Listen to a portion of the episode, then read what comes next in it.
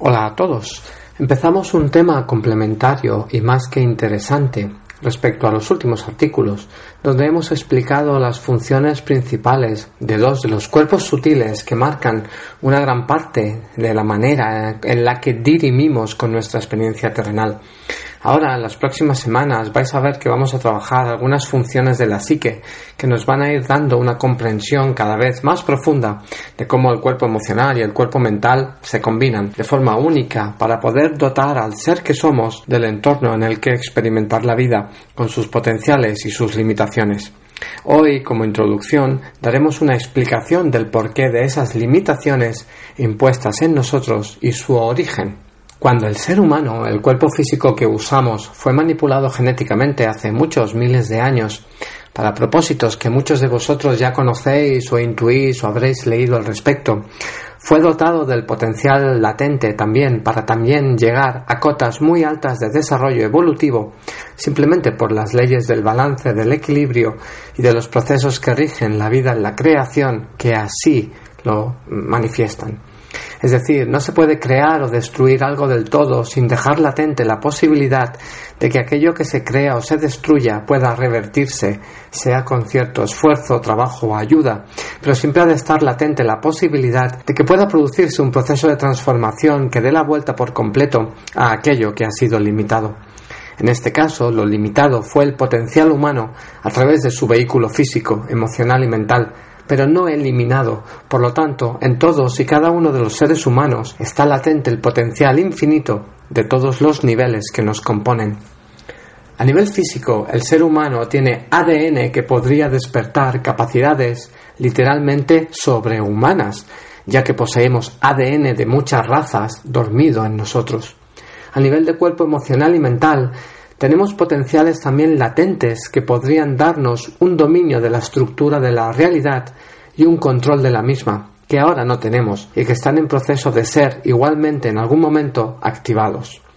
En este caso, el despertar y reversión de las limitaciones que se impusieron a nuestra especie, cuando el cuerpo físico que usamos y las estructuras mentales y emocionales que tenemos fueron adaptadas a las necesidades de aquellos dioses de la antigüedad, las diferentes razas que intervinieron en las eh, sucesivas modificaciones de nuestro cuerpo. Requiere pues del trabajo interior de cada persona, guiados por la parte de ellos que es consciente de esas limitaciones y que conoce aquello que debe ser modificado, despertado o sanado,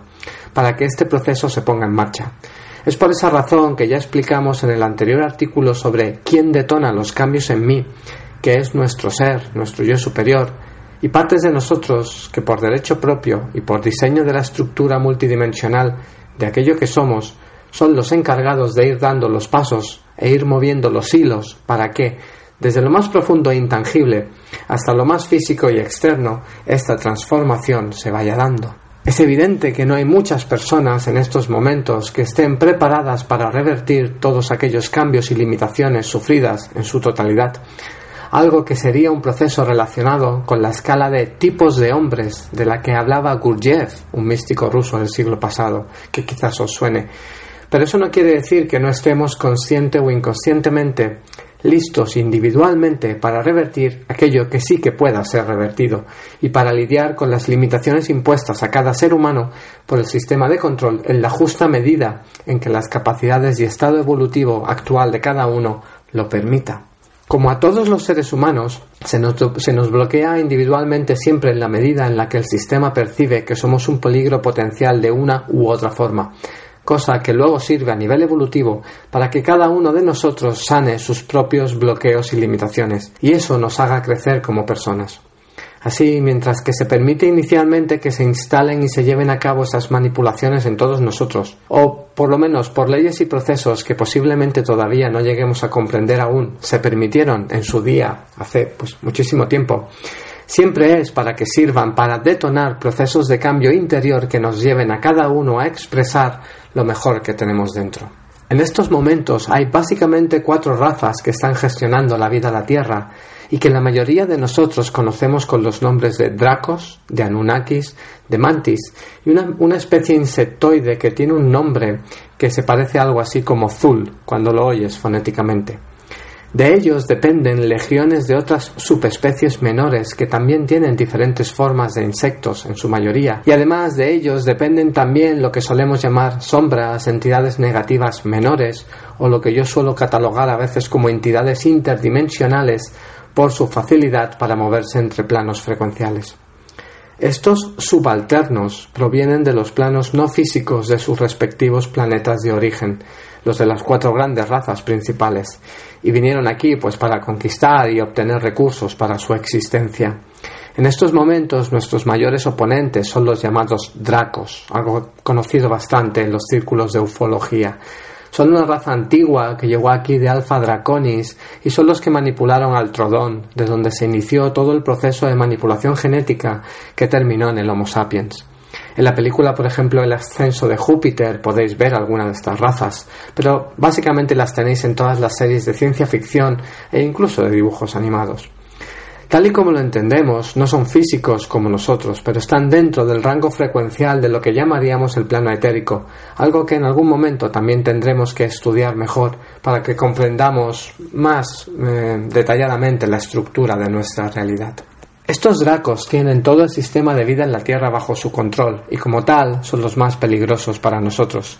son las serpientes, reptoides y dragones negativos, que muchas personas ya ven abiertamente, en visiones y percepciones, aunque pueden adoptar cualquier forma y están en nuestra literatura, simbología y mitos desde hace miles de años, pues siempre han estado entre nosotros. De hecho, no tenéis más que ver una escultura que los representa en una de las salas del Vaticano que los muestra,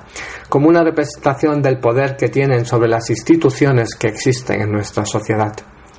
Si ahora nos atrevemos a hablar abiertamente de ellos, es porque hay una cantidad cada vez mayor de personas que por los cambios internos en ellos, por los cambios en la estructura y frecuencia del planeta, están empezando o llevan tiempo percibiéndolos o sintiendo su presencia. Y como tal, es necesario darle validez a estas personas para contrarrestar el control de daños y desinformación que trata de ridiculizar y mantener esto bajo control y sin salir a la luz.